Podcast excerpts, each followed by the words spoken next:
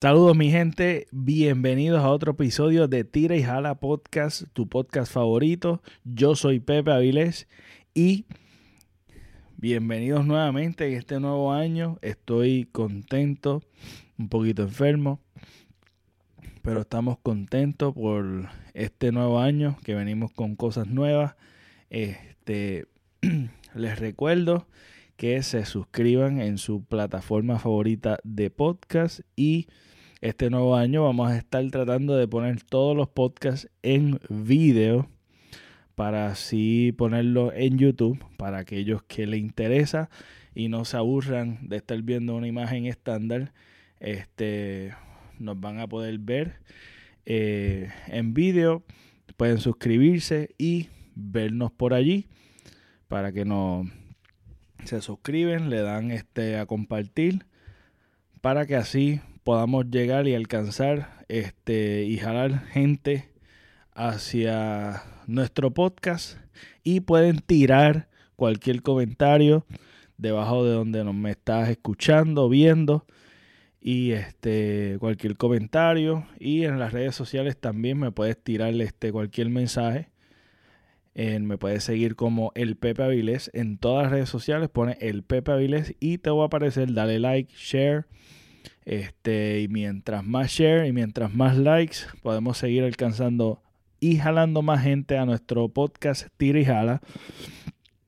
También quiero, quiero presentar este segmento que es un segmento que se llama el Happy Hour con Pepe Avilés. ¿Por qué el happy hour? Porque aquí me siento con amistades de hablar de diferentes temas, ya sean controversiales o populares, que estén sonando en el momento o simplemente temas que siempre son, son de interés.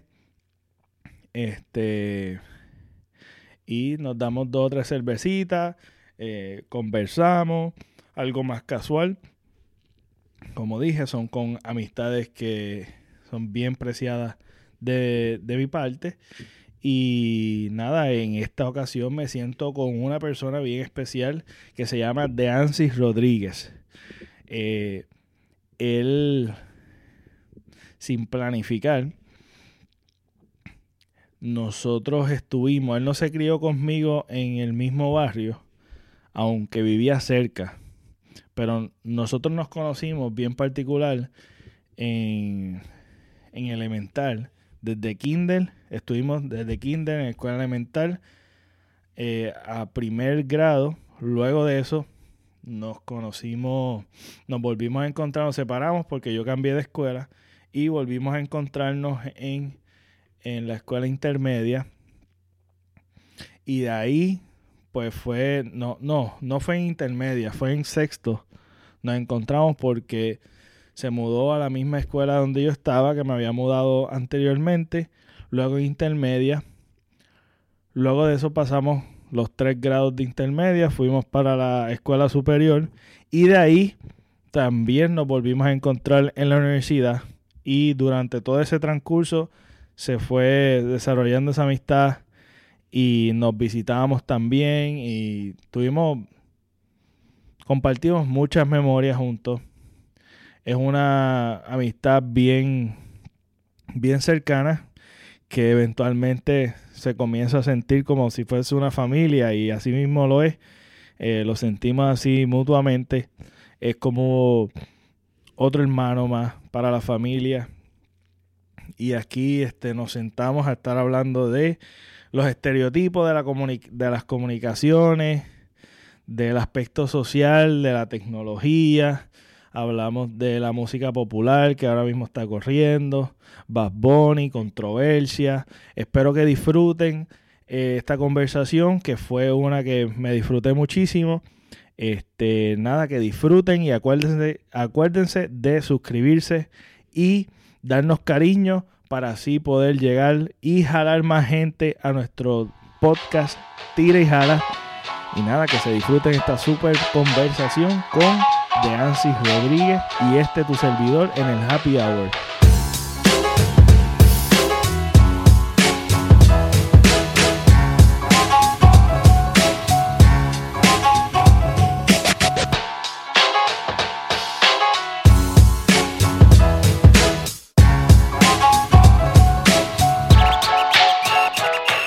Para mí siempre ha sido un issue el poder sentarme a hablar con alguien que yo no conozco, o por lo menos que, que puedan entablar una, una conversación, eh, yo siempre tuve dificultad con eso. O sea, eh, siempre, y yo no, y yo no estaba pegado con los juegos electrónicos. O sea, que mayormente asocian una cosa con la otra.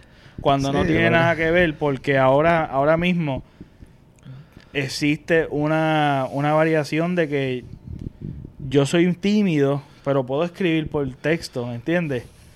Que, que yo era más hábil, después cuando vino el Messenger, poder comunicarme por Messenger el ¿sabes que el, el, el, Messenger que tú el, el Hotmail, sí, el, que, Hotmail, te llegaba sí, y tú escuchabas música mientras estabas pegado en el chat y, qué sé yo, qué, y te pues, podías poner offline aunque estabas conectado.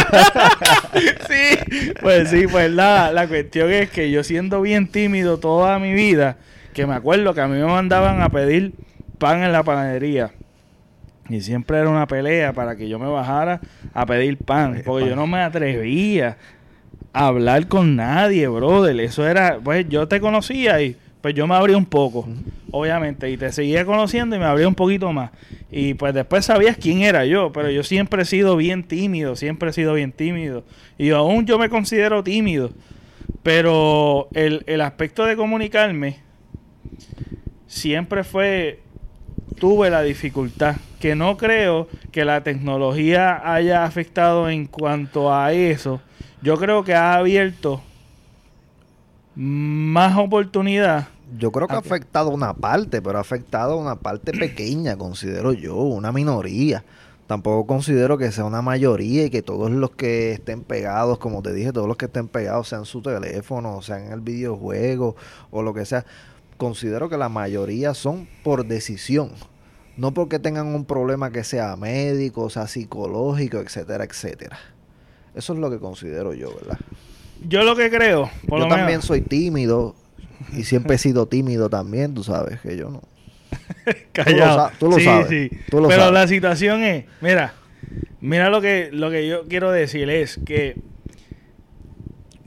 ha abierto más oportunidad a que gente pueda desarrollarse en cuestión de comunicarse no es cuestión de literatura, de ortografía o lo que sea. Es cuestión de que, de que tengo el proceso o yo tengo la, habilidad de esperar, pensar y hablar. Eso sí. Porque no todo el mundo, no todo el mundo tiene esa habilidad de sentarse y tener una conversación. No, y cara a cara. Y sí, porque Tú sabes. en cierta manera en cierta manera. Intimidante. exactamente.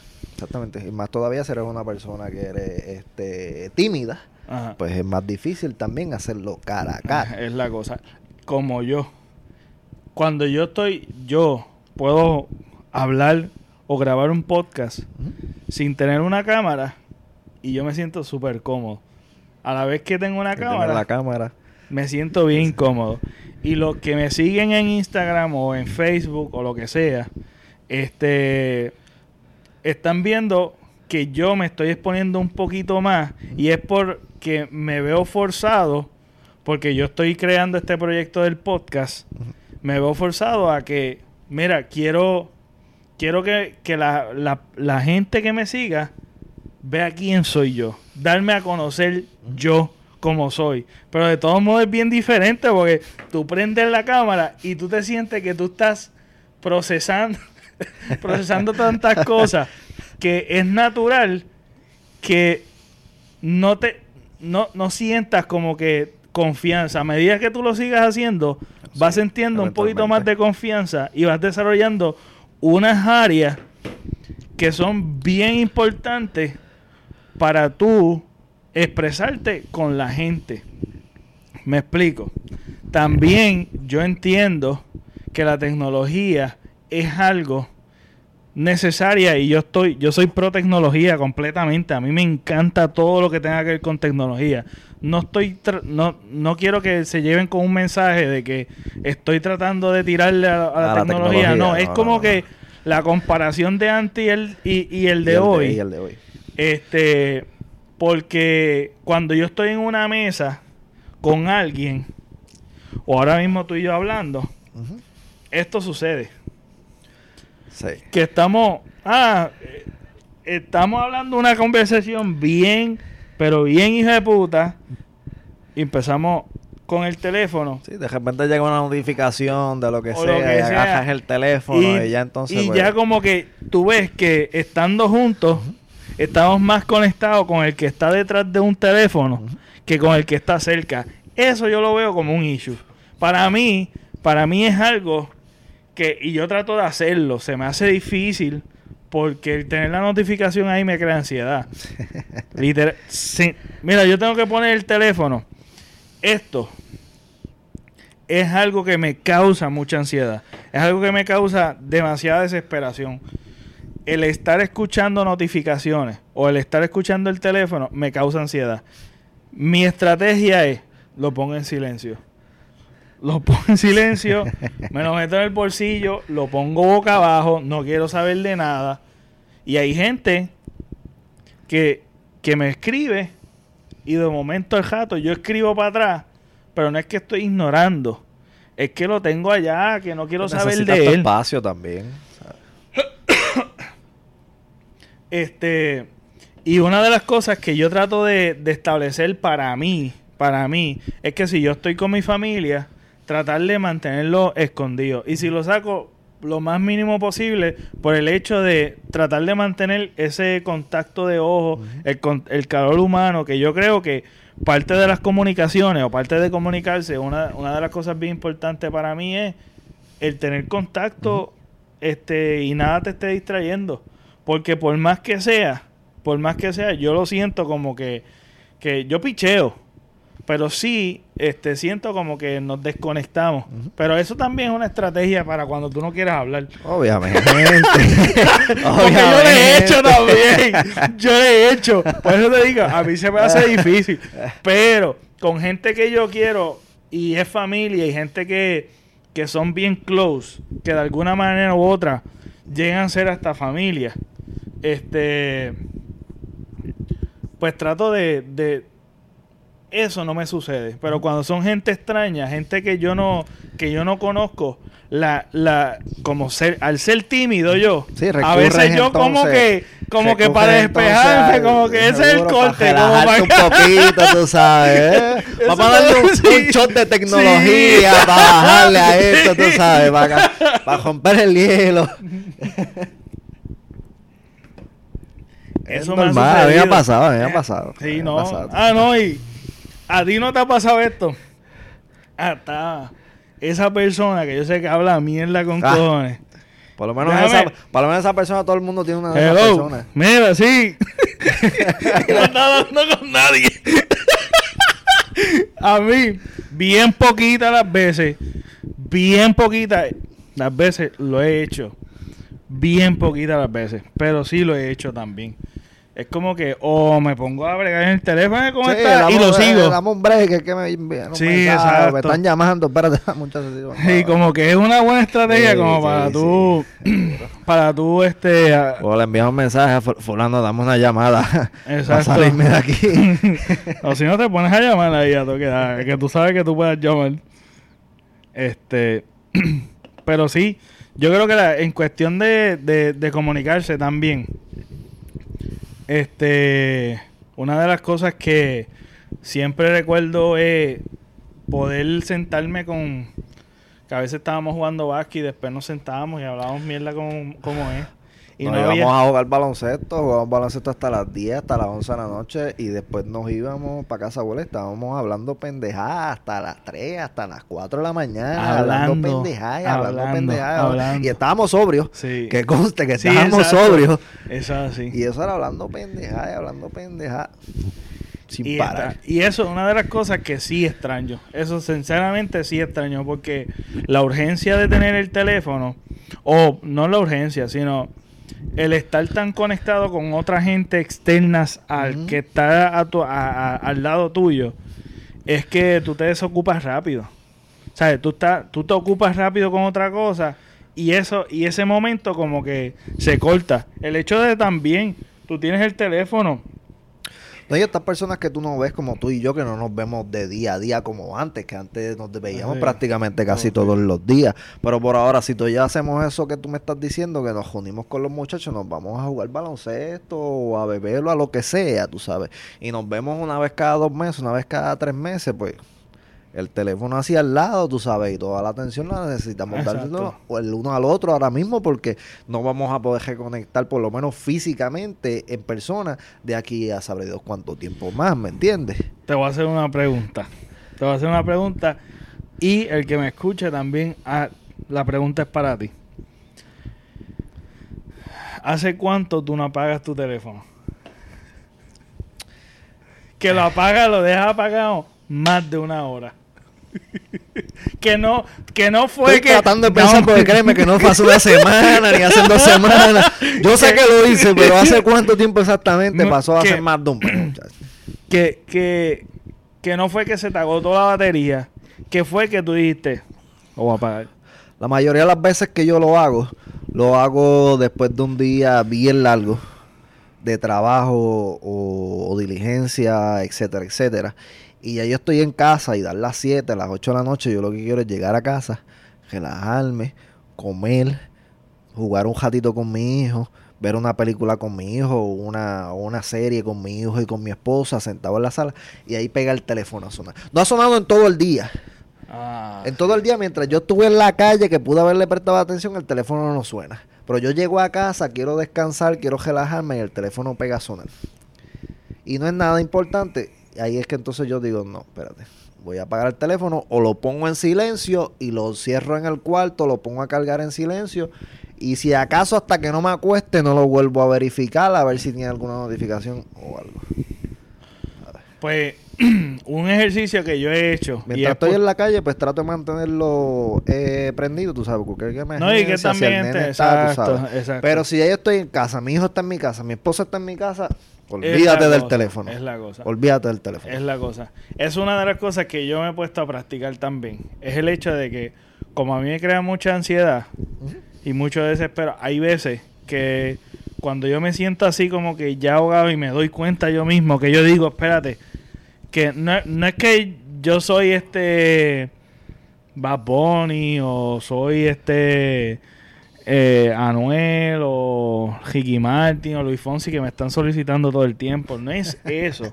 es simple. Hay veces que la notificación es el weather. Ah, que si va a llover. Sí, la, Ah, que si tienes la aplicación de deporte, tienes la aplicación Ajá. de música, tú sabes. No es que me estén solicitando todo el tiempo, pero el hecho de que el teléfono me haya sonado me da ansiedad, brother. Es, es más, para decirte más, ya hay veces que hay, hay, hay aplicaciones que te dicen, ¿tú quieres recibir notificaciones? No. Por eso mismo, por eso mismo, pero siempre hay una que otra que te interesa que te notifique. Pero hay veces que yo estoy en el día, que he estado ajetreado y casi diario, no siempre, pero estoy tratando de hacerlo por lo menos más de dos o tres veces al día, cojo y lo apago. O cuando me voy a acostar, lo apago. Y cuando me levanto, hago mis primeras cosas, lo prendo. Este. o durante el día, que fue un día bien ajetreado, sí lo apago. Y es porque, por eso mismo, es como para lidiar yo mismo. Eh, como el estrés, a veces uno no, no, no lo siente, a veces uno sigue viviendo la vida así con ese ajetreo. Ujú. Y no se da cuenta de que una de las cosas Sí, que vas tan rápido que no te puedes dar ni de cuenta de que estás no- estresado. es, es la cosa. Sí. Y eso, A pues, mí me pasa, a mí me pasa, yo, mira, mi teléfono casi siempre está vibrando. A mí me, yo soy como tú, a mí me encanta la tecnología, yo soy pro tecnología. A mi teléfono, mi teléfono, yo ahí yo lo hago todo como tú. Yo ahí veo mis videos, ahí yo veo mis emails, ahí yo veo mis mensajes, ahí yo veo la televisión, el Netflix, sabes, yo todo lo puedo hacer por mi teléfono. No necesito más nada. Pero sí, yo a veces soy como que medio antisocial con el que me escriban mensajes, especialmente con el que me escriban mensajes de texto. Por ejemplo, si tú me quieres decir, si tú me quieres decir, mi amor, te extraño, yo te escribo, mi amor, yo también te extraño y te envío besitos y emojis y toda la pendeja y ya está. Ah. Ahora, tú no me vengas a mí a pegar a tirarme una conversación de 40 mil millones de, de palabras Uy, por mensaje de texto. Primero que yo no soy el más diestro, jamás ni nunca escribí. Typeando en el, en el teléfono, jamás ni nunca yo soy más diestro. Y Es segundo, como quiera no me gusta. caballo. No me gusta. Es bien cierto. O sea, ya bastante impersonal es que me estés escribiendo mensajes. O sea, hazme la llamada. O sea, no nos vamos a entender por el mensaje. Y hay personas que le encanta escribir mensajes antes que hacer una llamada. Sí. Yo no soy así, yo soy todo lo contrario. Y Es cuando cierto. estoy antisocial con el teléfono, yo pongo el teléfono a vibrar y me olvido del teléfono. Entonces después suceden los dilemas que entonces tengo que hacer una llamada, el teléfono no aparece. ¿Y quién empieza a pelear conmigo? Ari. Ah, que tú siempre tienes el teléfono vibrando, que siempre está vibrando. Mira, eso también es otra cosa, brother. Haz una que- llamada, el teléfono también hace llamadas, no, loco, no hay son personas que yo conozco Hacen llamadas. Que me están escribiendo. Hola. Déjame ver. Estoy chequeando. Para dar un ejemplo real. Que eso sucedió Pero hace. qué mejor nada. ejemplo que lo que esta tarde sucedió contigo y conmigo. Ah, sí, exacto. Yo te empecé, ya estoy preguntando demasiado. Sí, Déjame es verdad. Déjame Y me llamaste, Y te llamé y te dije, no, espérate, Eso me estoy confundiendo. ¿Qué es lo que está pasando? ¿Qué es lo que vamos a hacer? Sí. ¿Cómo lo vamos a hacer? Tú sabes. Ya. Para mí me pasa de que hay personas que me están escribiendo y escriben expresiones. Ah, ok. Y después, y, y tal y tal y tal cosa. Con y de momento, tal y tal y tal cosa. Y de momento, y tú ves que de un mensaje, que tú puedes poner un mensaje grueso en uno, lo hacen como Sí, en yo- yo no siete sé mensajes. Yo, yo siempre he querido preguntarle a alguien de esa persona si es que ellos lo hacen para no hacerte esperar tanto. y entonces, pues ellos te envían oración por oración. Sí. Para que no tenerte en tensión cinco minutos. Lo que escribes el jeguerete, pues yo te envío cada 10 segundos, pues te envío una oración. Es cierto. No, y ahora que viene lo- con lo de los audios, que hay gente que tiran Ah, las notas de voz, las un, notas de un voz, sí. podcast hablando media hora. Mira que aquello, que si lo otro. Tres minutos, tú vas escuchando una nota de voz y, y te preguntas, ¿tú estás en una llamada? No, te escuchan una nota de voz, Sí, mano. O sea, es verdad, es verdad. Ya. Eso es cierto. No, y pues nada, La yo le he hecho es también. tremenda, pero hay yo gente soy que culpable también. ¿verdad? Yo creo que todo el mundo lo ha hecho, pero sí es cierto. Hay veces que cuando yo empiezo a escribir mucho, yo digo, ay, mejor yo te llamo. Te llamo y se acabó. Pero para aquella gente que habla mucho, pues es mejor tirarle un mensaje de voz. Entonces, eh, una de las cosas que que una de las cosas que también yo he, he- he visto en cuestión de yo no sé si tú lo has escuchado pero hay como un, e- un estereotipo para las personas que que están están mucho tiempo en la tecnología como había dicho de que o que eres vago o que si este es- jue- porque hasta tú puedes jugar videojuegos en el teléfono. Este que tú eres tú eres una persona ignorante eres inmaduro este que, que muchísimas cosas más que dicen. sí ¿Qué, qué, qué, tú, qué tú has escuchado en cuestión de eso? Eh, Además de vago, además de... Neldo, o sea, cuando no creo que tenga nada que ver, o sea, yo soy un Neldo desde chiquito y todavía soy un Neldo, ¿sabes? En cuestión al pop culture, tú sabes, yo soy totalmente un Neldo con eso, lo que es anime, lo que es superhéroes, lo que es cómics, tú sabes. ¿Sabes? Eh, como tú dices, son estereotipos, eh, la persona siempre buscan en qué estereotipo ponerte. Ajá. O sea, O y el teléfono etiqueta. es una excusa para ponerte un estereotipo. Exacto. Exactamente. O sea, y una de las cosas Porque que- cuando necesita el teléfono, era la televisión. El muchacho se pasa todo la- el día viendo televisión y no deja de ver televisión en todo el día. No, que esos Cuando muñecos... empezaron los videojuegos, el muchacho no deja de ver videojuegos, está todo el día pegado en los videojuegos, que si se va, que si se va a quedar ciego, que si va a salir morón, que si, Sí. si el Eh, número de cosas que dicen. Sí. No, y que una de las cosas también la vestimenta. Que eso es una cosa. También. Es como que... Que, ah, este se viste como... Siempre te etiquetan... Mira, en la sociedad siempre te quieren etiquetar. Eso es así. Se- siempre te quieren etiquetar. Escuchas reggaetón, eres un caco. eres un caco, eres un títere, sí. eres un problemático. Ese lo más seguro se mete droga. Y por ahí gusta para abajo siguen. Por ahí para abajo siguen. Tiene unos Jordan. Ese es un caco. sí. Ese es un caco. Ese papi. tal vez tira. Ese es un Ese tal vez caco. Ese... un tirador allí que vende pasto en el punto. no, pero que el... eh, en cuestión de los estereotipos, lo que quería tocar en cuestión de eso es como que... Que a veces uno se avergüenza o hay gente que se siente en prisión dentro de un hogar creciendo cuando son tus padres o tu gente allegada que te están diciendo constantemente qué hacer, cómo vestirte, qué escuchar. Este y porque a veces, por lo menos en mi caso, yo lo encontré si en mi hogar habían ciertas cosas. De los que yo mencioné ninguna. Pero sí habían ciertas cosas como que pues tal vez el tatuaje, este, con quién tú te pasas. Es difícil que te lo diga alguien de tu familia, alguien que tú conoces, porque le tienes más respeto, por decirlo así. tú sabes, no, es más y el- difícil. Pero afuera en la sociedad, sí, tú ves mucho eso, de que si que hay gente que tiene muchos temores a ser quienes son o a demostrar lo que les gusta por el que dirán la gente, por el, por el mero hecho de que se sienten avergonzados que cierta cantidad de, de, de gente tienen como una persona que le gusta los animes o que se vista de cierta manera o que tenga ciertos gustos, lo etiqueten y en cierta manera eso se convierte en una presión social. Se siente como una...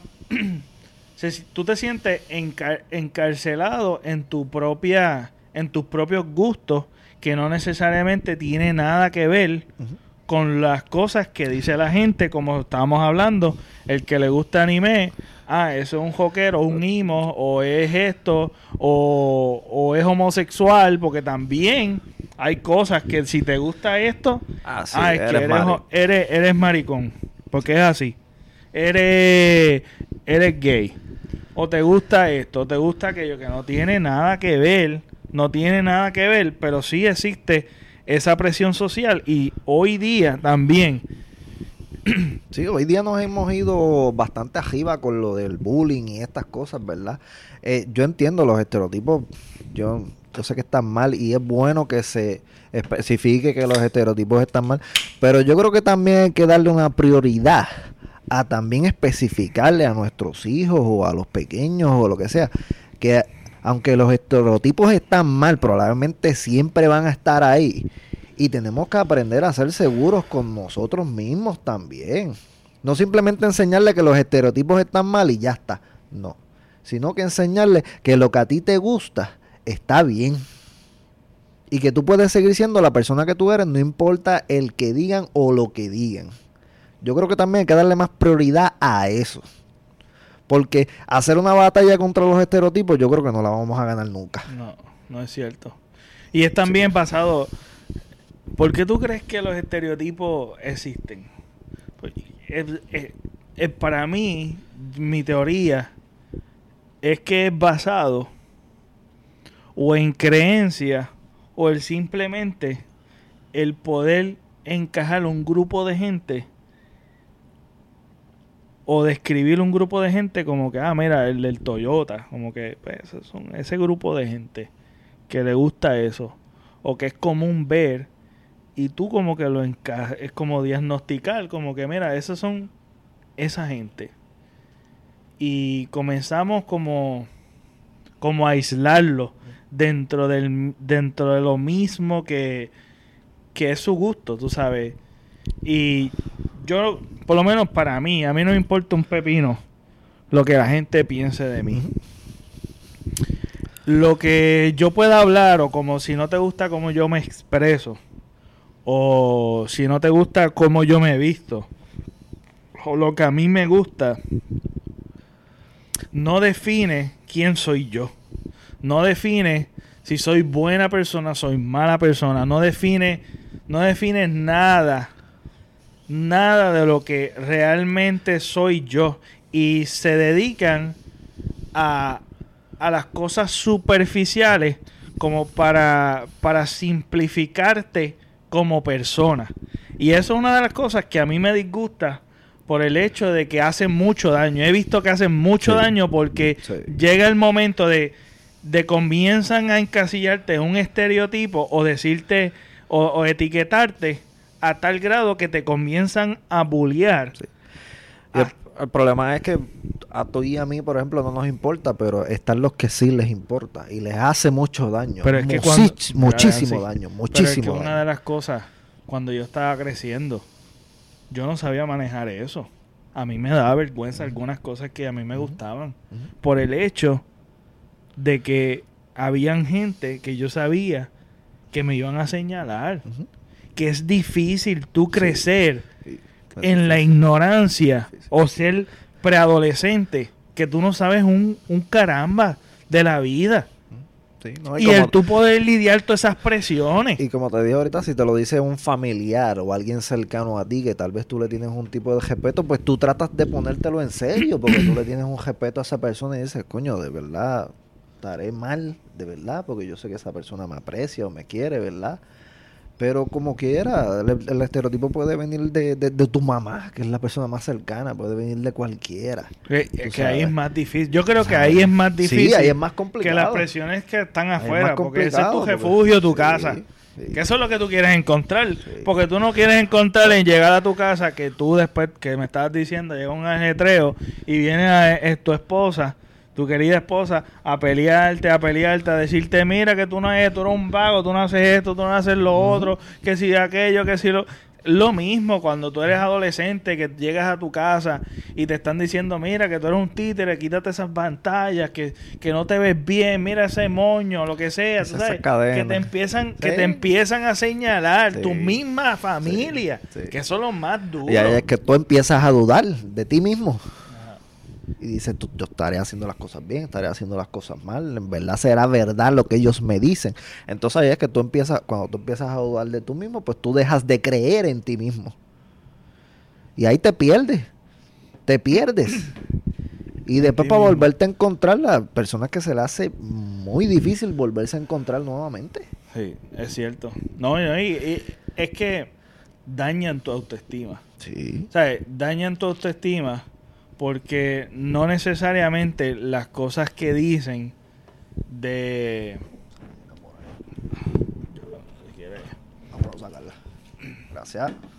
Las cosas que dicen necesariamente son quien tú eres. Obviamente hay, hay que evaluar cada cosa. Porque estamos hablando de gustos, estamos hablando de tal vez cómo tú te vistas. Este. Eso es otra cosa. Si hablamos de vestimenta, tenemos que hablar del tema de la moda, de las modas. Sí, Porque ahí empieza con los estereotipos también. exacto. Que si las modas, que si no estás a la moda, que si estás atrás, que si eso ya no está Ah, en moda, sí. que si eso está pasado de moda, Sí, es que si esto, que si lo otro, que si... Pero que no tiene o nada que ver porque si no yo me quiero ver, poner. Primero que nada, que las modas siempre regresan. Exacto. Y segundo, yo nunca he seguido moda. Puede que haya algo de moda que me guste, perfecto, me lo compré, está de moda. Pero cuando pasa de moda, me sigue gustando y me lo sigo Sí, poniendo. exacto. Exacto. ¿sabes? Pero se compran ropa simplemente porque está la moda y tan pronto pasa la moda, que puede pasar en un mes, en dos semanas, no me lo vuelvo y me lo pongo por lo que digan, por, por el que Es dirán. la cosa. Es la cosa, ¿no? Y que, que también Entonces, este- dejamos que cojan hasta nuestra ropa, entonces, Exacto. Exactamente. que dicten la forma en que nos vestimos. Y que, que realmente, vuelvo y digo, son cosas superficiales. Porque pues, tal vez si te están, te están hablando, te están corrigiendo, pero es que es que son cosas obvias, porque cuando te están hablando de cosas que ya son actitudes que son malas o tóxicas, tanto como para ti o como para tu vecino, pues ya es diferente. Estamos hablando más bien de las cosas que que pues vuelvo y digo, son gustos, son son cosas que realmente no de- no definen quién tú eres. Y sí dañan quien tú eres el hecho de que sí te estén etiquetando y te estén señalando como lo habíamos dicho. Ahora bien, hablando de moda, hablando de estereotipos, hablando de todas esas cosas, una de las, uno de la, un ejemplo que yo puedo dar de que siempre me ha encantado que desafíen esos estereotipos y que y que en mi época yo fui un momento fanático fue en la NBA que a mí me gustaba mucho la NBA este y me gusta pero ya no lo sigo como antes Somos dos. Me encanta la NBA, pero ya no puedo sentarme a ver los Ah, juegos como exacto. antes. Eh, Dennis Rodman era un tipo Él desafiaba todos los estereotipos, Todo, absolutamente todo, Todos. todo. Todos. Este. Y, y eso lo admiraba de él en cierta manera. Yo no lo entendía tal vez. No, o, o tal vez no lo podía expresar por qué me gustaba el jugador. Y era básicamente porque tal vez no era un tipo súper talentoso, una súper estrella. Tenía su talento y era un caballo en su área. Sí. Pero el hecho de que él sea una protesta a, de, a que él es completamente distinto a los demás, eso es algo que, que, que me captaba. Y como que al captarme, buscaba de dónde provenía él. Una de las cosas, otro ejemplo que yo puedo dar, que desafía estereotipos, este, y que ellos también tienen sus luchas, porque Dennis Rodman tuvo No, sus luchas. No, y todavía las hay. Si tú miras la misma NBA, eh, un poquito del tema, pero la NBA, eh, ¿a, a qué llegamos? Empezaron a ver entonces peleas en la NBA. ¿Y qué hizo la NBA para tratar de, de, de, de bregar con esto? Pues entonces vamos a poner un código de vestimenta. Y por ahí empezamos entonces con los códigos de vestimenta. A veces tú te acuerdas de la pelea de en el Coliseo de Detroit, entre Indiana y Ajá, Detroit. sí, sí. Luego de eso fue que se implementó el código de vestimenta. No se pueden usar cadenas, no se pueden usar pantalones anchos, etcétera, etcétera. Entonces, pues, cohibes a esa persona de vestirse como él quiere, entonces, implantándole tus reglamentos. Tú te vas a un pop y te encuentras con lo mismo.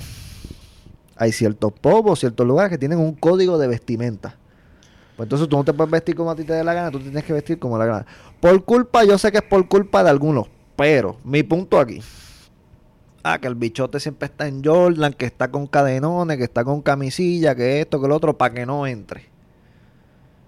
Tú me quieres decir a mí que el bichote no se puede poner unos zapatos de punta, que no se puede poner unos, unos maones bien puestos, que no se puede poner una camisa de de, botones. Se la pone y entra. Exacto. Eh, No O está sea, haciendo no estás nada. haciendo nada. Estás cohibiendo, estás poniéndole como la gente se tiene que vestir y no estás resolviendo el problema. Exacto. El verdadero problema no se resuelve de esa manera tampoco. no. Si es un problema, si es un problema, porque si tú te quieres Exacto. vestir así, pues eso es problema tuyo. Eso es lo que a ti te gusta, perfecto. Este, porque el mismo respeto que todo el mundo se quiera vestir como se quiera vestir y si todo el mundo se parece, pues chévere. Pero si yo me quiero vestir totalmente diferente, pues mira, respeten, pero tú ves, tú ves que la gente Wow. le disgusta o siempre que hay un cambio, siempre que hay un cambio, hay una resistencia. Eso siempre sucede. Ujú. Y lidiar con la resistencia es difícil. Y una de las personas que hoy día veo y estoy siguiendo desde, desde este mismo año, que yo empecé a seguirlo por una canción que puso, fue Bad Bunny.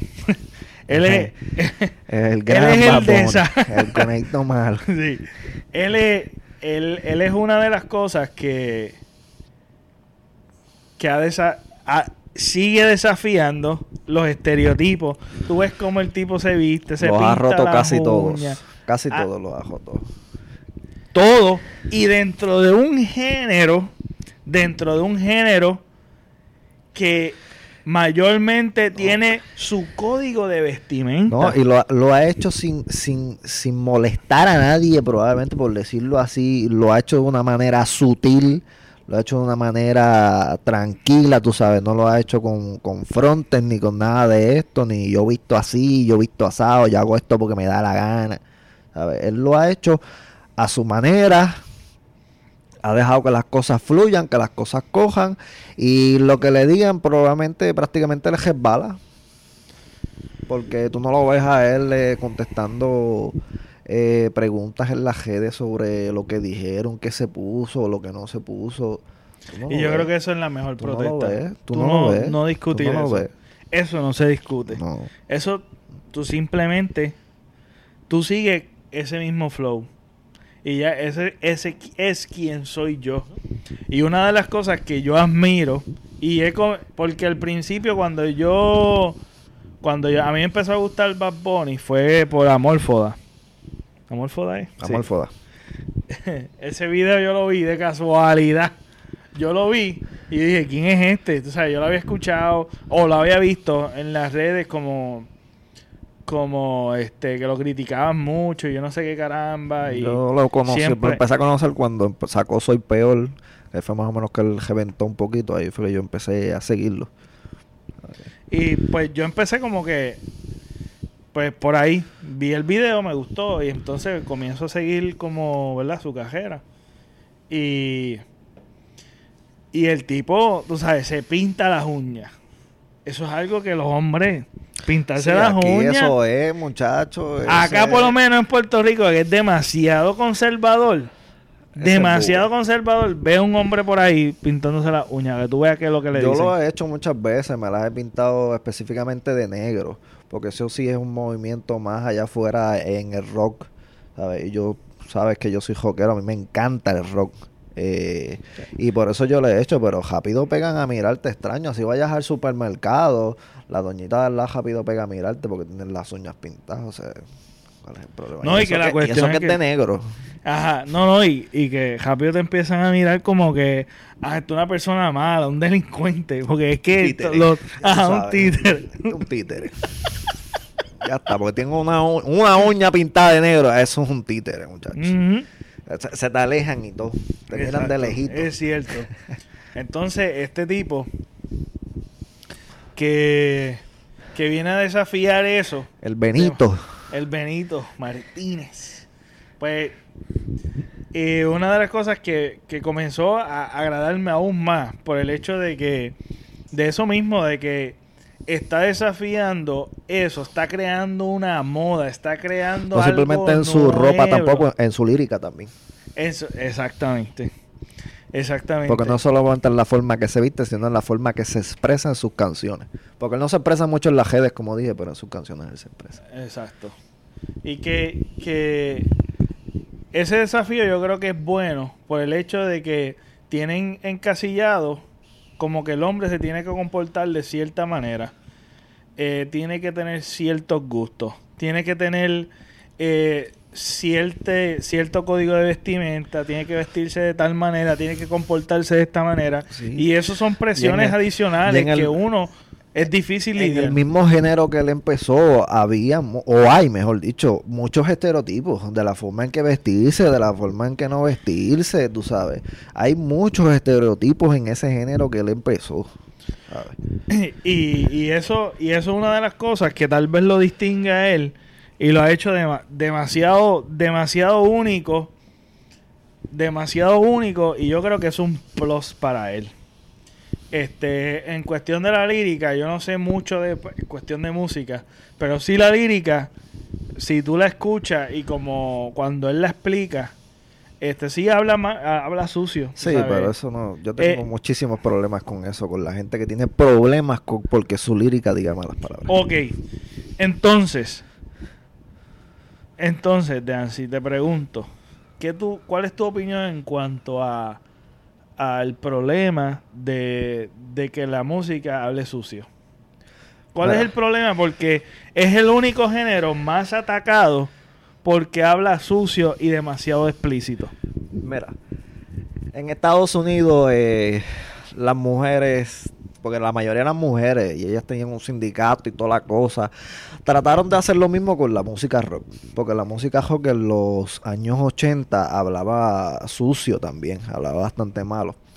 Y ellos no querían que sus hijos escucharan esa música, porque pensaban pues que por la, el alto contenido de malas palabras, porque no debían escuchar esa música. Perfecto. Ellos llegaron a los tribunales, se llegó hasta, hasta la Corte Suprema. ¿Qué lograron esas personas? Lo más que lograron fue que a los discos se le pusieron un sello que decía Parental Advisory. Exacto. ¿Por qué? Porque se decidió que tú no puedes decidir lo que el artista quiere expresar. El artista está en todo su derecho de expresar lo que él desee. Ahora, si tú no quieres que tus hijos escuchen esa música, entonces está en tus manos el tú no permitirlo.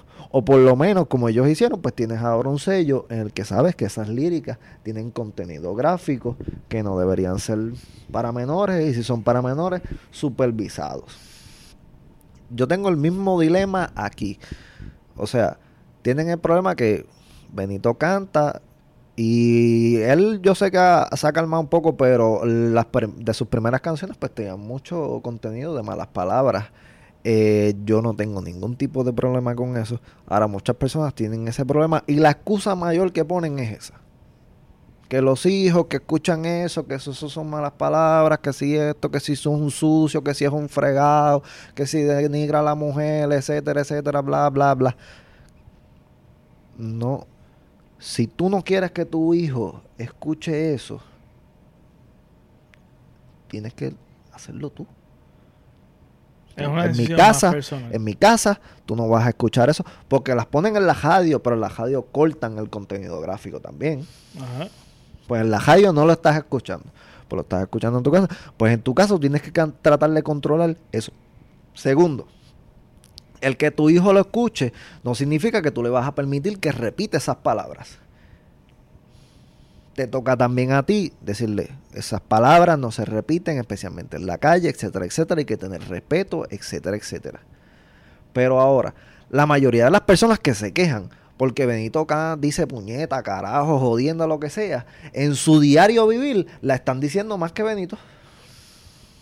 Es la hipocresía, la doble moral. O sea, Es la doble entonces tú moral. estás predicando la moral, calzoncillo.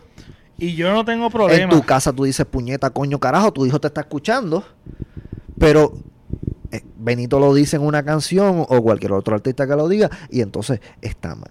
La sociedad está mal y esa persona está mal y hay que tratar de sacarlo de la sociedad porque eso no se puede permitir. No, y que eso la no se cuestión puede es que dicen que por culpa de ellos está la sociedad como está. Tú sabes todas las malas palabras que escuchan en la calle, que escuchan en la En la escuela, que escuchan en tu casa, porque las dices tú en tu casa. Exactamente. Eso sí que es un issue. Que yo Entonces- digo, ¿por qué condenamos el problema social con un artista? Ahora te pregunto y me contestas si te da la gana. ¿Tú, tú dejas que tu hijo escuche el género? Sí, Sencillo. sí. Tengo ningún problema con que escuchen género y mucho menos si es Benito. Mucho menos. Mucho menos. Y la- la- Las líricas de Benito, tengan malas palabras o no, tienen muchísimo más sentido que las líricas de muchos artistas en este género.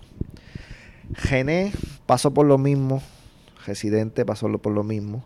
Eh, P.A. Sinzuela está pasando más o menos por algo igual también. Pie sin suela está dura, a mí me gusta también. O sea, Pie sin suela. Y él es médico.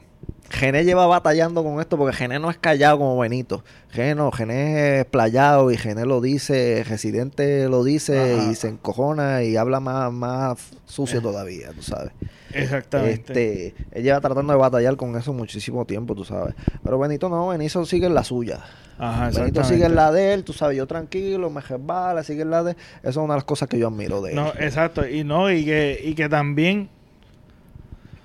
Y, te- y que también se, que se nota que ellos están siendo ellos. Son, o sea, están tratando de ser ellos mismos, siendo genuinos, quiénes son. Y el hablar malo no te define como una persona mala. Eso es un problema que hay también en la sociedad. El hecho de que, contra mano, tú mismo. vas a juzgar a una persona completa toda su vida. Porque él diga una mala palabra o una palabra soez una palabra lo que Porque sea. digan puñeta, porque digan carajo, los puertorriqueños somos Mira- de los más sucios, sino de los, de los más sucios hablados que hay en el planeta.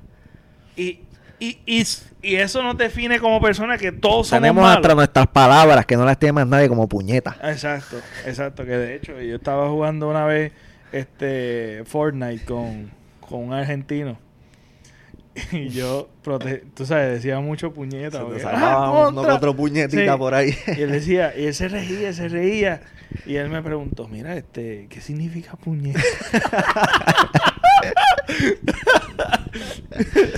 pues nada, pues la situación es que, que a mí me choca el hecho de que, mira, es una decisión personal. Si tú no quieres que tus hijos lo escuchen, al fin y al cabo lo van a escuchar. Al fin y al cabo lo van a escuchar.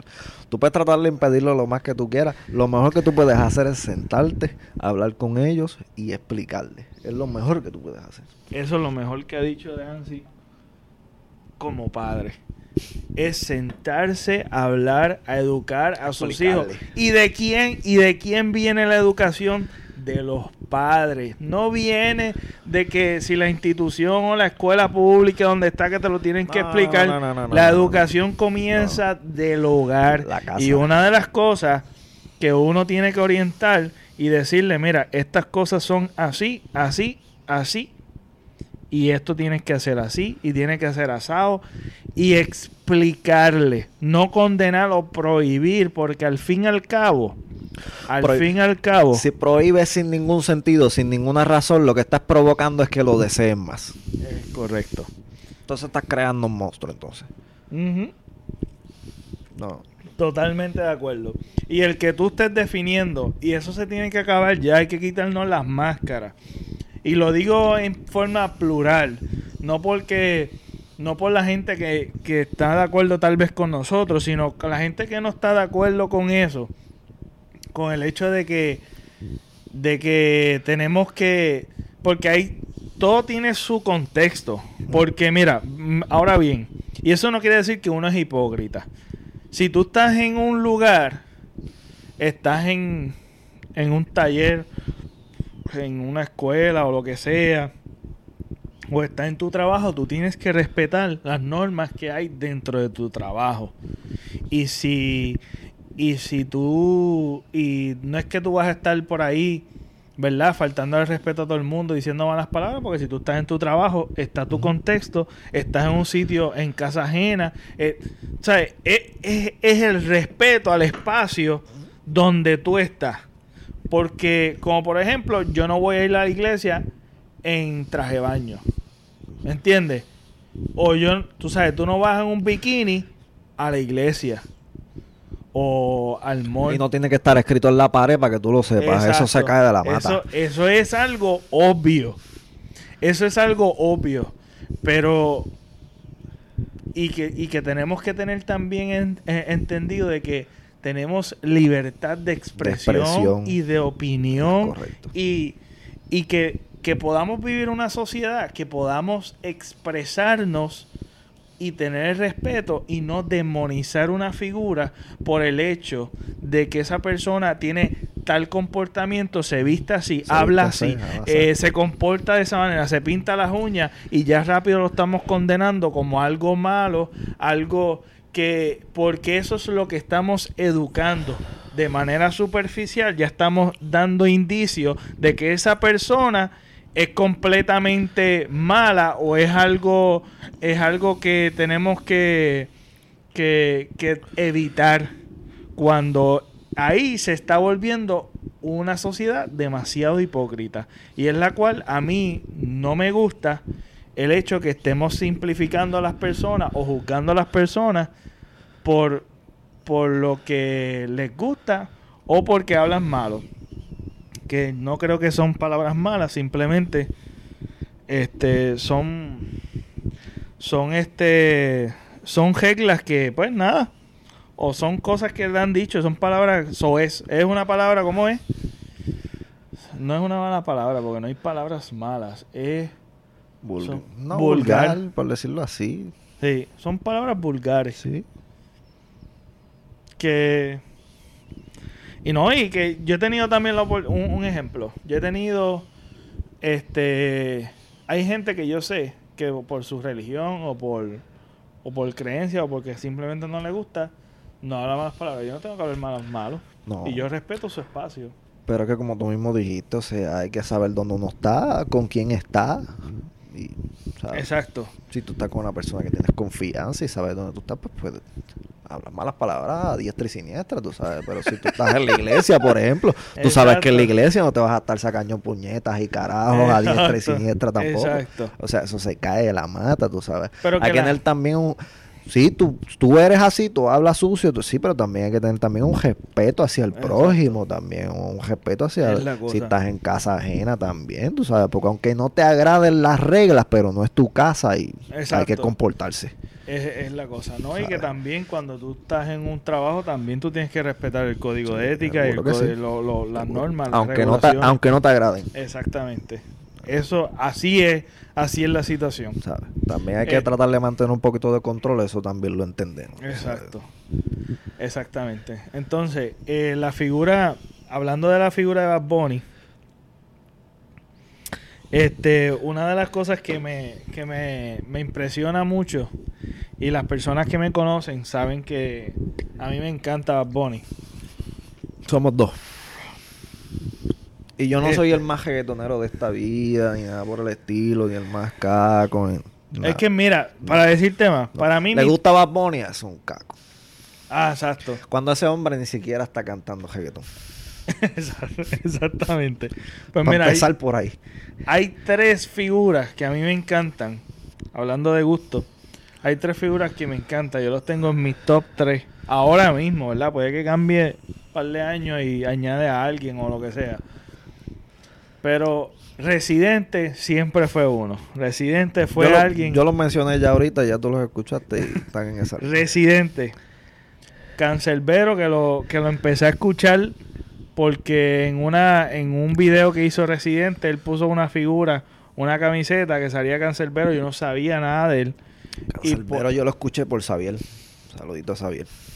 Pues yo como que pues al principio como que no no me gustó, empecé a escuchar una canción que me gustó y empecé a cogerle oído a él y yo decía, "Diantre, esta lírica Y- está y- fuerte, y- está sabe- y yo sé que Xavier conoce a Cancerbero por Residente.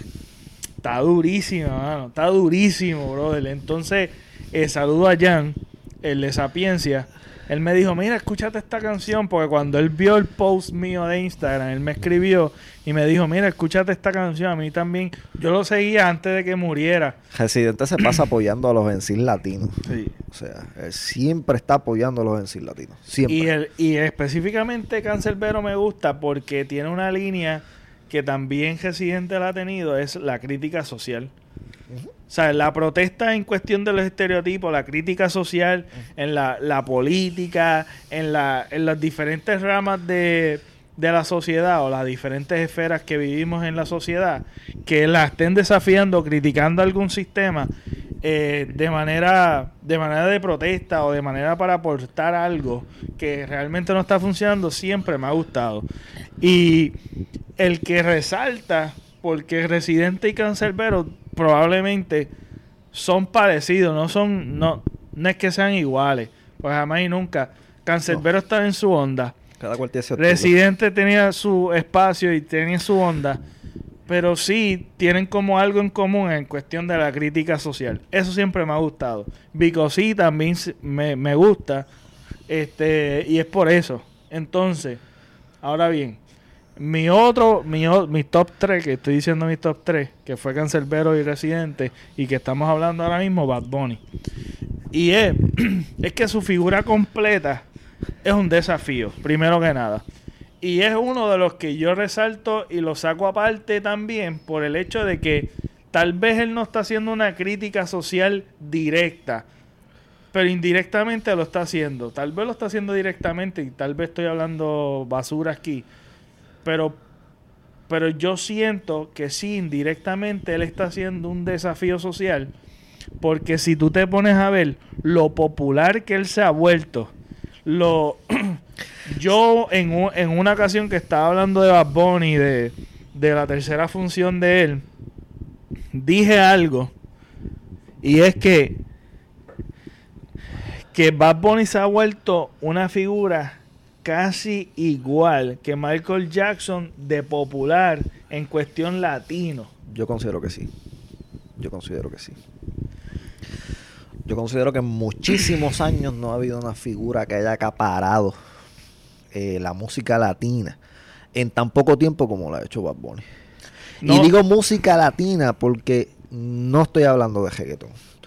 No. El que todavía piense en reggaetón cuando se habla de Bad Bunny está mal.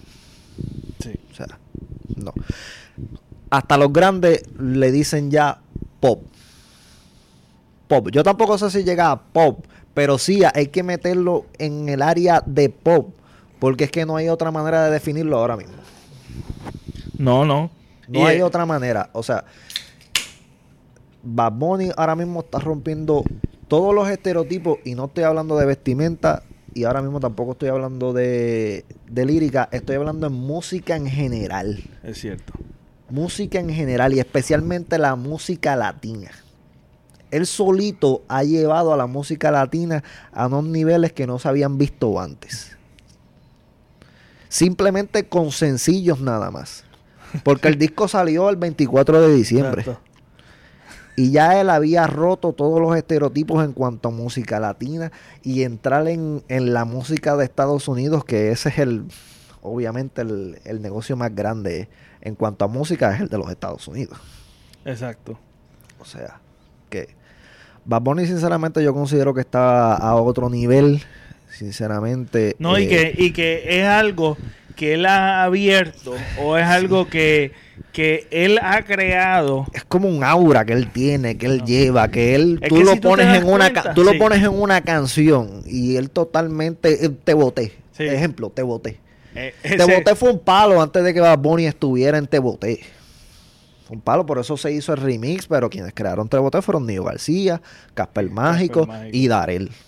Cuando llega el remix y Bad Bunny entra entonces en esa canción, tú ves que el flow completo de la canción Sí, cambia. Cambia. Completamente. Que de hecho hicieron, hicieron uno, creo que es bolero. O. Han hecho 40. No, no, pero hicieron, hicieron uno.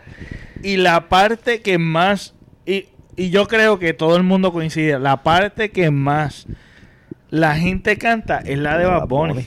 La de Bad Bunny. O sea, tú. Entonces ahora tú dices te boté y tú Bad Bunny. Nadie habla de Nio García, ni de Darel, ni de. Casper, ni de la primera canción. Nada, te boté. La canción más vista, eh, el video más visto en YouTube en el 2018, te boté. Sí, más de un billón, Más bro. de un billón. El video de música más visto en YouTube El en el video está bien 2018. brutal. En todo YouTube, no en Puerto Rico ni en los Estados Unidos, en todo YouTube. Esa- y no estamos diciendo que, que los otros hicieron su trabajo y lo hicieron Sí, bien. lo hicieron bien. Es el hecho.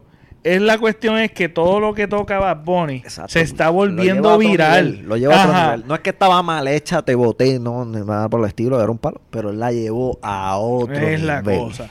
A Y es una nivel. cosa, es una cosa increíble el hecho de que, de que cualquier cosita que él haga es un boom, brother. un Toda palo. la media, todo el mundo, es como que acapara. Y no solamente es que es algo demasiado sensacional, tú sabes, es como fuera de este mundo. Y, y con los años que lleva Daddy Yankee, mis respetos a Daddy Yankee. Tú sabes, no se ha visto una figura no, así. no. No. se ha visto. Yo, yo diría que Tú Michael Jackson. Tú me disculpas, pero yo creo que ni, ni Ricky Martin. No, si estamos hablando de puertorriqueños, ha llegado a los No. niveles que, que Bad Bunny. Y simplemente con sencillos, porque el disco acaba de salir. Exacto. El disco acaba de salir y.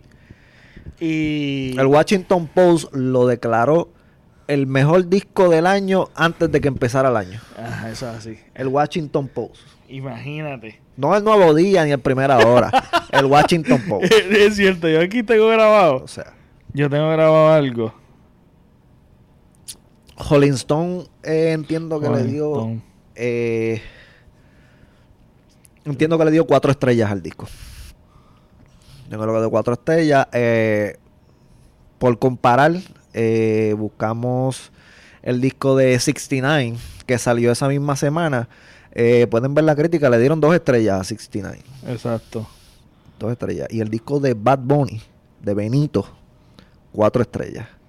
Y le pudieron haber dice- si, si tú lees la crítica, sinceramente, lees la crítica completa, yo lo- les recomiendo que vayan a, a la página y busques la crítica completa, cuando tú terminas de leer la crítica, piensas que sinceramente le dieron las cinco estrellas o más. Sí, sí. Sinceramente. sinceramente. Cierto es. De lo bien que hablan de, del disco de Bad Bunny. O sea. Y especifican todos los ritmos que él que él combinó en ese disco y otros que prácticamente dicen que él los está creando y que Exacto. los tiene que nombrar porque. La- la- el, el- que lo hayan nombrado Rolling Stone como el rey del pop el latino, rey del pop latino. El que no fue él latino. que lo dijo fue Rolling Stone algo súper súper este importante diría yo que que que lo hayan declarado así y que de hecho Y eso, eh, yo entiendo que eso le joda a mucha gente por culpa del estereotipo de que Bad Bunny es un reggaetonero y de que habla malo y que le digan que es el rey del pop latino. Yo entiendo que eso a la gente le jode mucho. pero es que eh, Cuando el- es un puertorriqueño, está abriendo puertas, está destruyendo bajeras, está poniendo la bandera por los cielos, o sea, exacto está poniendo a Puerto ¿Por qué- Rico en el ¿por mapa qué criticarle? Está bien, pues. O sea, no te gusta, no lo escuche. no, y eso no, se, no se te gusta, no te gusta, no lo quieres apoyar, no digas nada. Es la- No es- digas nada. Es El correcto. tú simplemente hablar de él, le estás dando más pautas. Exactamente. Así que si ustedes quieren criticar, critiquen todo lo que ustedes quieran, que lo que hacen es Es la- alimentándolo. es la cosa. alimentándolo. Usted no quiere apoyar algo, sea lo que sea, Bad Bunny, lo que sea, no diga absolutamente nada. Y si no sabe nada, y si no ha escuchado nada, y, y no le interesa, no esté criticando. Pero también es otra cosa, es que gracias a estas figuras que se están volviendo internacional y mundial, específicamente pues Bad Bunny, que está poniendo a nivel, yo diría mundial. Sí, mundial. Porque yo me imagino que si él hace un concierto en Europa, lo llena, igual que Él va a una gira ahora, él va a poner una gira ahora, eso tiene que estar lleno ya. Una gira estadounidense, si no me equivoco, que eso es un día en un estado, un día en el otro. Y eso lleno a eso se llena a capacidad. capacidad. Entonces, el problema también mío, ah, bueno, antes de seguir hablando de eso, es que eh, de apoyar lo nuestro. Y si no lo quieres apoyar, quédate callado, no, no des tu opinión en cuestión de algo que tú no, tú no te estás exponiendo tampoco. Porque una cosa es que dan su opinión, pero no saben nada. Dan su opinión porque escucharon de alguien. Y es inevitable, ¿verdad? Tú haber, escucha, escuchado de Bad Bunny por la publicidad que hay. Pero, pero es el hecho de que a nivel internacional, a nivel mundial, Bad Bunny se, se sabe. Por ende, se sabe de Puerto Rico. Y eso abre puertas en cuestión de negocio. Abre puertas, obviamente, por ser colonia, estamos un poquito estancados en cuestión de esas cosas. Pero tú vas a cualquier lado. O tú, nada más, si tú tienes. Tú tienes la oportunidad de hablar con un latino. Tú dices, tú eres puertorriqueño. Te hablan rápido reggaetón. Y te hablan o Bad Bunny o Daddy Yankee o lo que sea. Wisin y Yandel, U- etcétera, Exacto. Y eso es algo que es positivo para ti porque esa gente admira y le gusta. Y es positivo para ti en todos los aspectos porque están representando a Puerto Rico A y te abren muchas puertas fuera de tu país. Es algo que ellos están abriendo camino. Es correcto. De hecho, Rompiendo barreras. de hecho, de hecho, una de las cosas, una de las cosas de la gente que son artistas como Lin, Lin, este, Lin Miranda, Ajá, Lin Miranda, Lin Manuel Miranda. Lin Manuel Miranda, una de las cosas como él, como otros artistas, como otros eh, artistas en cuestión de música, de a- actores, Sí, actrices, artistas en general. en general, en general, y gente que son de figura pública popular, eh, gracias a la emergencia de María y las presiones Sí. que se dieron, Sí. fueron gracias a esas mismas figuras. Correcto. Gracias a esas mismas figuras. O sea que, que esa gente, esa misma gente fue también el que alquilaron aviones privados y Para traer suplementos de toda clase, es correcto. So, ¿por qué no apoyar lo tuyo? Y es algo, aunque, aunque a ti no te guste, no protestes si a ti no te gusta, porque personalmente yo, yo puedo respetar a alguien que, mira, a mí no me gusta eso, pues está bien, porque a mí hay cosas que a mí no me gustan, pero no me paso criticando, ni demonizando, ni diciendo la sociedad está como está, la criminalidad está como está, por tal y tal cosa. Mira, la educación está por el piso por tal y tal cosa. El revolú que pasó con, con educación, ah. con, con Bad Bunny. ¿Qué tiene que ver? Yo diría, yo te pregunto a ti, ¿qué tiene que ver la educación con un género musical? Y el más que tiene presión es el reggaetón. Porque cuando tenía salsa, cuando había la salsa, o habían otros géneros populares que tal vez no hablaban explícito, pero era romance, era, era, era dirigido, era entretenimiento, o ese entretenimiento ¿Qué tiene que ver la, mala educación? Estamos hablando del gobierno tratando de pautarse con el artista. Es lo que entiendo yo. Cuando estamos hablando de lo que tú hablaste ahorita de la tercera función de Bad Bunny, el gobierno tratando de pautarse con el artista. Exacto. O sea, él mismo lo dijo, le dijo, yo no voy a contestar. ¿Y lo mejor que hizo? Que es lo, que ha hecho, lo que ha hecho casi siempre. Pero él se mantiene callado en la suya y y una de las cosas es que nosotros tenemos que saber diferenciar. Y yo creo que la gente no lo tiene claro. Es entre el entretenimiento y la realidad o la educación o lo que o, lo compares con lo que sea. Es incomparable porque ellos los que están trayendo hacia nosotros, hacia nuestros oídos, es entretener. Ellos no están pretendiendo educar a nuestros hijos. ese no es el, trabajo. ¿Quién es el que educa a nuestros hijos? ¿Quién es el primer educador a, nuestros hijos? Y es con nuestro ejemplo, no es con lo que digamos. Los padres. No, es, no, es, no es el gobierno, no es lo que sea. Es que tú tienes que enseñarle a tus hijos, mira, esto es entretenimiento. Más nada. Esto es como ver los muñequitos. Tú te entretienes viendo los muñequitos. Pero mira, tenemos que hacer esto. Tenemos que saber entretenernos, pero también tenemos unas responsabilidades. Y ahora, como se, se, ha vuelto tan popular que ya no sabemos diferenciar, y eso fue lo que pasó con la Comay. Es que la gente comenzó a ver o a entender que todo lo que la Comay decía era cierto, era prensa seria, cuando el comienzo de eso, de ese programa, es entretenimiento. Entretenimiento y entretenimiento jocoso. Exacto. En cuestión a la comedia era entretenimiento jocoso, porque eso empezó así. Que después fuimos a, ella fue a otros temas más serios, sí. Exactamente. Pero que, que que no podemos privar tampoco, y lo que yo nunca estuve de acuerdo es que lo, quitaran por el hecho de que están atentando con la expresión o la libre expresión tuya y mía. Porque así de fácil es cambiar de canal, cambiar.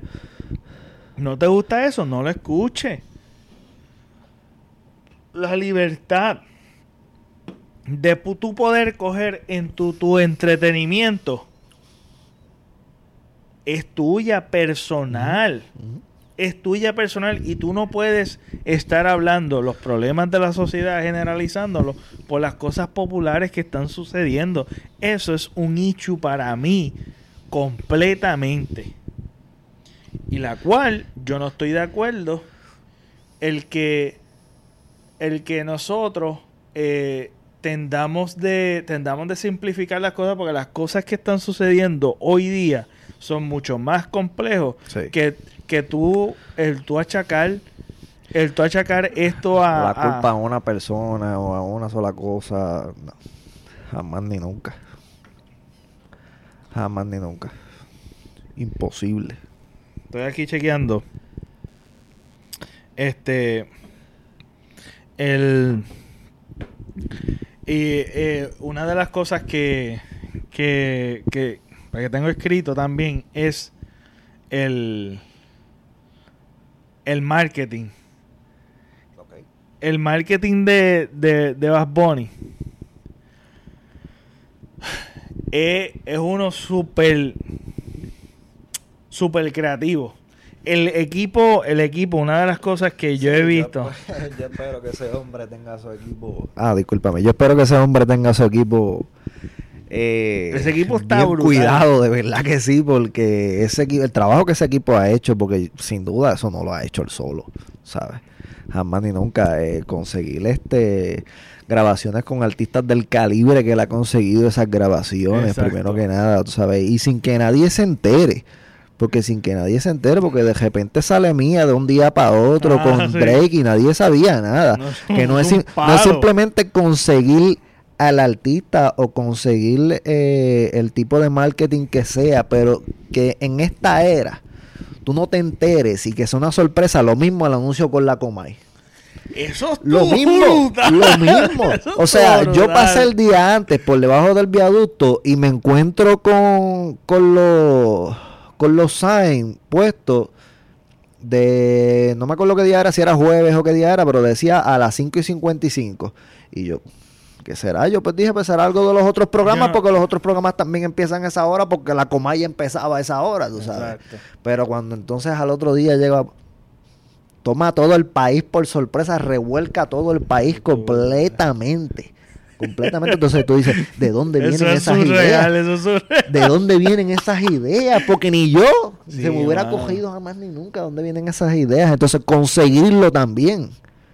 Sí, mano. ¿Me entiendes? Porque tú puedes tener la idea, pero también tienes que conseguirlo entonces. El mismo formato con que tú conocías la Comay. Eso estuvo brutal. Bueno, que el pana me lo enseñó. Yo estando por allá, yo no, yo no vi sign, yo no vi nada. Yo el otro día, después de un evento que tuve por la noche, este, viene y dice, chacho, ¿tuviste lo de la Comay? ¿Qué? Ah, mira esto.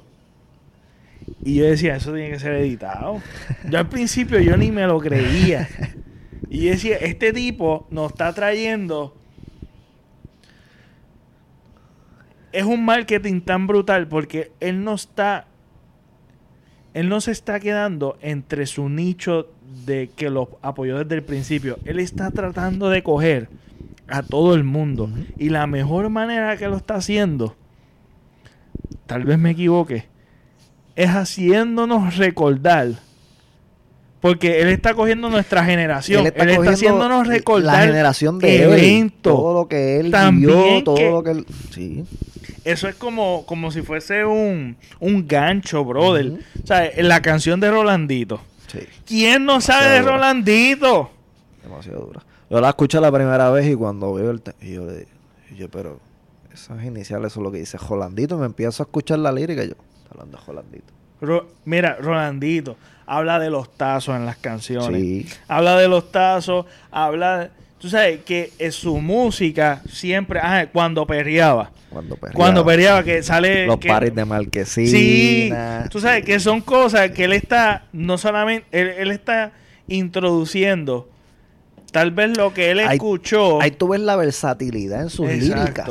Ahí tú notas. No es el jeguetonero denigrando a la mujer o hablando de vamos para la disco a pejear, mamacita. No, escucha sus líricas, no porque tengan malas palabras, su lírica no significa que no tiene sentido. No, al contrario. Sus líricas son prácticamente las líricas que más sentido tienen en estos momentos. Sí.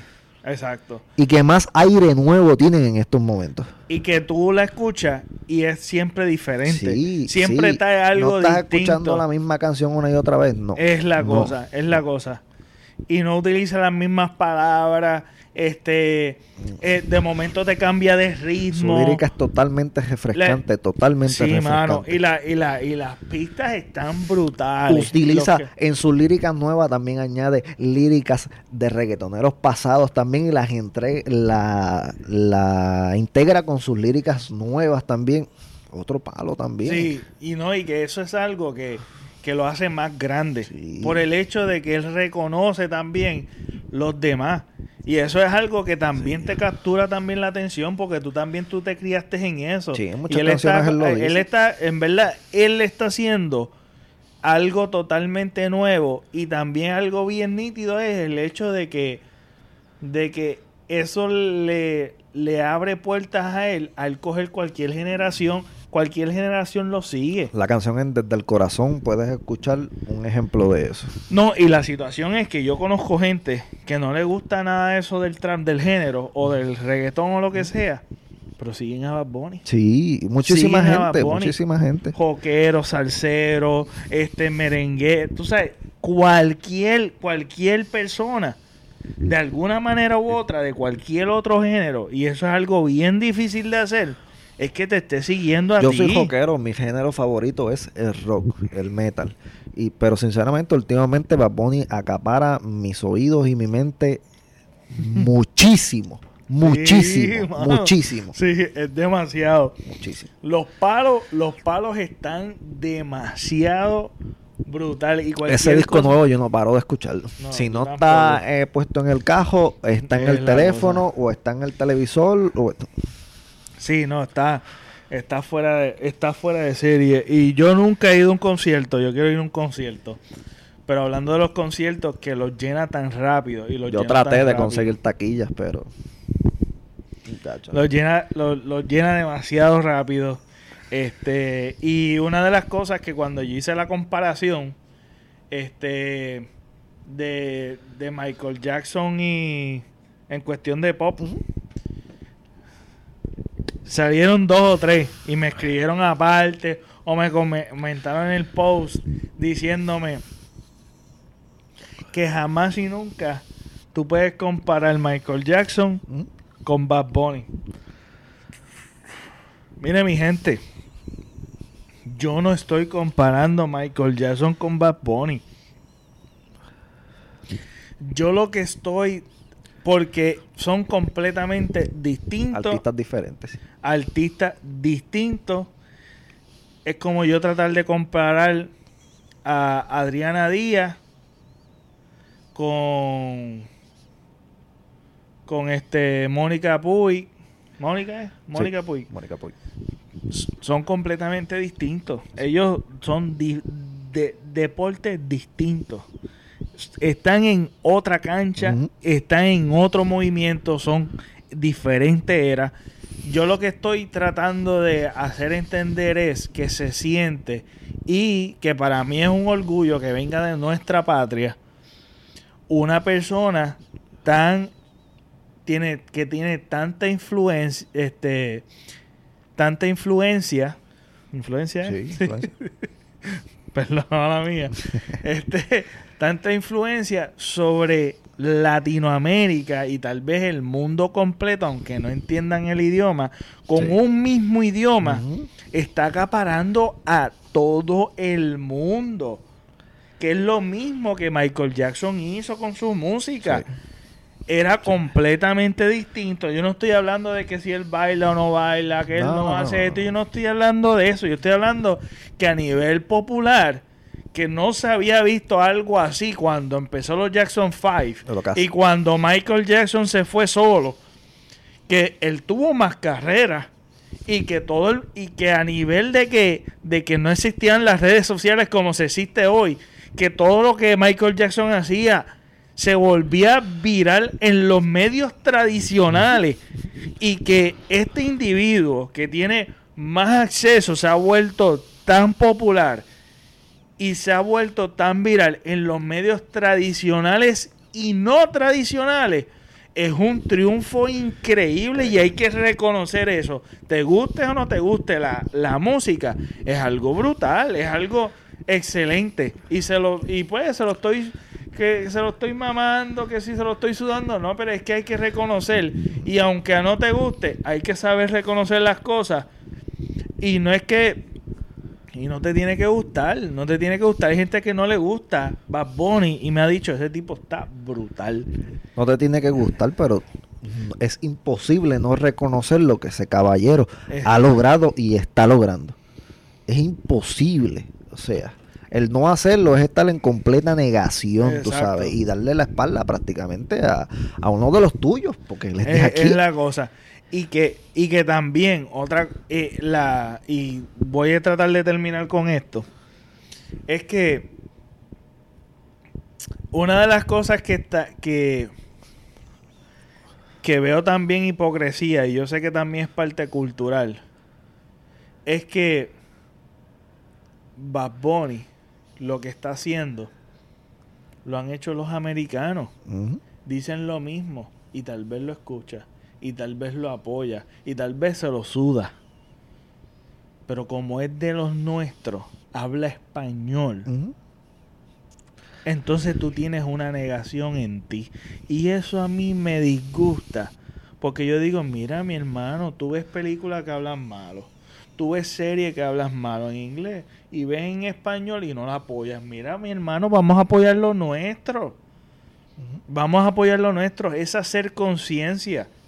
De que yo digo, contra mano, Eminem habla sucio hasta Ah, las tetas. Chacho.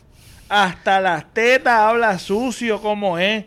Pero viene Anuel o viene otro artista, habla sucio. Ay, virgen, que si yo no sé qué caramba. Mira, habla no- sucio y, y, y, mira a ver cuántos Grammy ha ganado.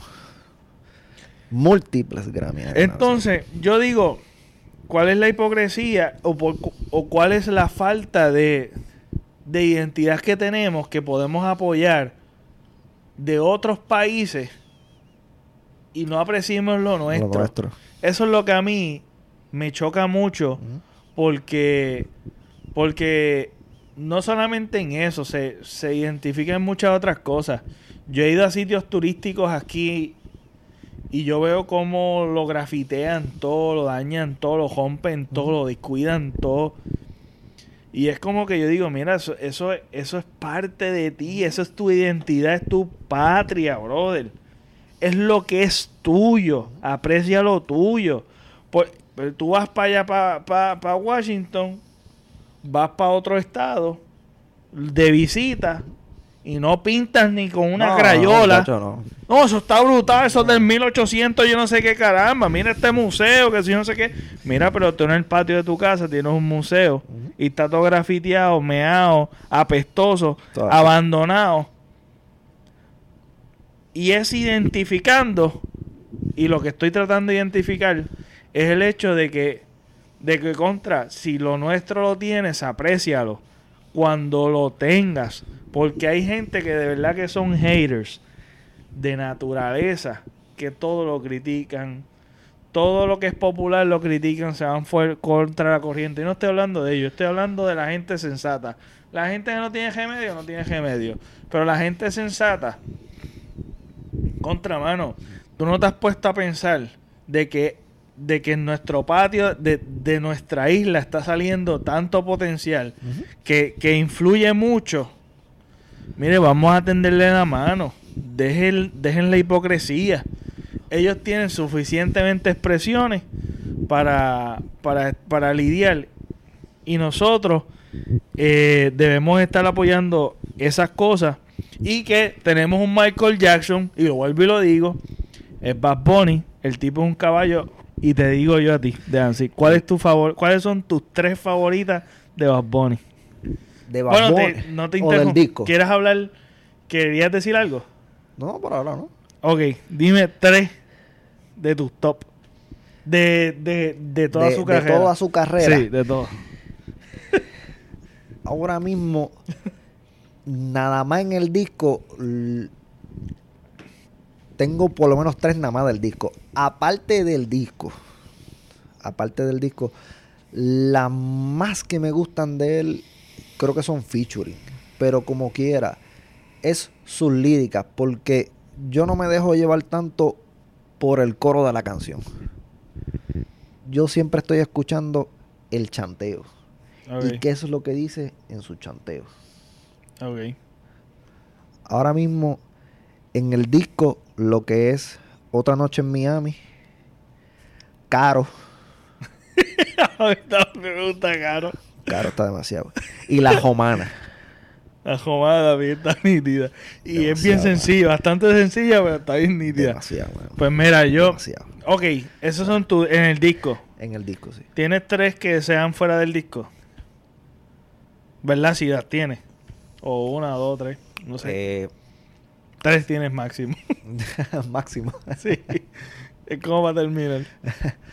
Fuera del disco, eh, sinceramente, tengo que poner Que frecuentes mucho, que te diga contra esta. son tantas, muchachos. En lo que tú piensas, te voy a decir las tres con- mías del... Contigo. eh, ¿Contigo? Contigo. Ajá. Sí. Contigo. Amorfoda, yo no soy muy, muy fan de Amorfoda. Eh, el remix de Boteo, obviamente. Eh, la de. La de mía está en el disco. Eh, ahora mismo sacó una nueva con Wisin y Yandel. Ah, esa está Se bien llama dura. como antes. Esa También está, bien dura. Sí. Pero bien, bien dura. A mí mi top... Soy peor. Soy peor, es una de las que yo a mí me gusta A escuchar. mí. Soy con esa fue que yo me enganché con Bad Bunny. Con Soy peor. Ah, ok. Fue un despecho. Con esa un despecho. Igual que yo que en Amor Foda. Pues mira, a mí me gustó eh, en el disco. En el disco, las más que me gustan es Otra Noche en Miami. Esa está arriba, mira, esa está Esa es mi arriba. top, sí, A mí me encantaba Estamos Bien. Que era la que está, estaba por encima de cualquiera. Que era la, la primera que siempre escuchaba cada día. Siempre me motiva, me enfiebra, me encanta. Otra noche en Miami es la está más por encima. Otra noche en Miami, Caro y este inevitable decir estamos bien, porque me gusta, pero quitando a estamos bien mía que ya la había sacado anteriormente, considerando pensando que están fuera del disco, pues Caro, otra noche en Miami y este si volviéramos. No, es como ¿cómo se llama? Este era como si estuviéramos juntos. Eh, si estuviéramos juntos, sí. Si sí. estuviéramos Si juntos. A mí me encanta este. No, no por el coro de ser bichote, pero ser bichote. Lo que es eh, el, El chanteo y la pista de ser bichote. Como empieza a ser Ah. bichote. Sí, pues, eh, en su en su sencillo a mí me encantó Soy Peor, la Amorfoda, que fue el primero. Fue cuando yo me enfiebré. Amorfoda, Soy Peor y te voté. Hay que, hay que decirlo. Te voté. Esa parte de él Esa lírica me de él en Te fascina, Boté, me fascina, me fascina. Demasiado. Bueno, mi gente, Demasiado. estamos ya terminamos este agradezco que hayan sintonizado en este 2019 con nosotros gracias de Ansi por estar con nosotros Gracias a aquí ti por en el segmento de Happy El Hour, Happy con, Hour. con Pepe Avilés este les recuerdo que pueden dejar pueden ayudarnos enormemente con con donde quiera que nos estés escuchando en el podcast, nos pueden dejar cinco estrellas de review. Si quieres dejar cuatro estrellas, se lo deja al vecino que está abajo de nosotros. Y a nosotros nos deja cinco estrellas de review. Puedes dejarnos comentarios y seguirme en las redes sociales como el Pepe Avilés. Eh, me puedes seguir en Instagram, en Facebook, en Snapchat y Twitter. Snapchat no lo sé usar mucho, eh, se me, me pesa mucho usarlo. Este, pero sí, el Pepe Avilés, así mismo como lo escucha, el Pepe, el Pepe Avilés me puede seguir. Eh, me gusta mucho Instagram, estoy bien activo en Instagram y en Facebook. En Twitter de vez en cuando también lo visito y le doy cariño, tampoco como lo entiendo mucho. Eh, y nada, hasta la próxima, mi gente.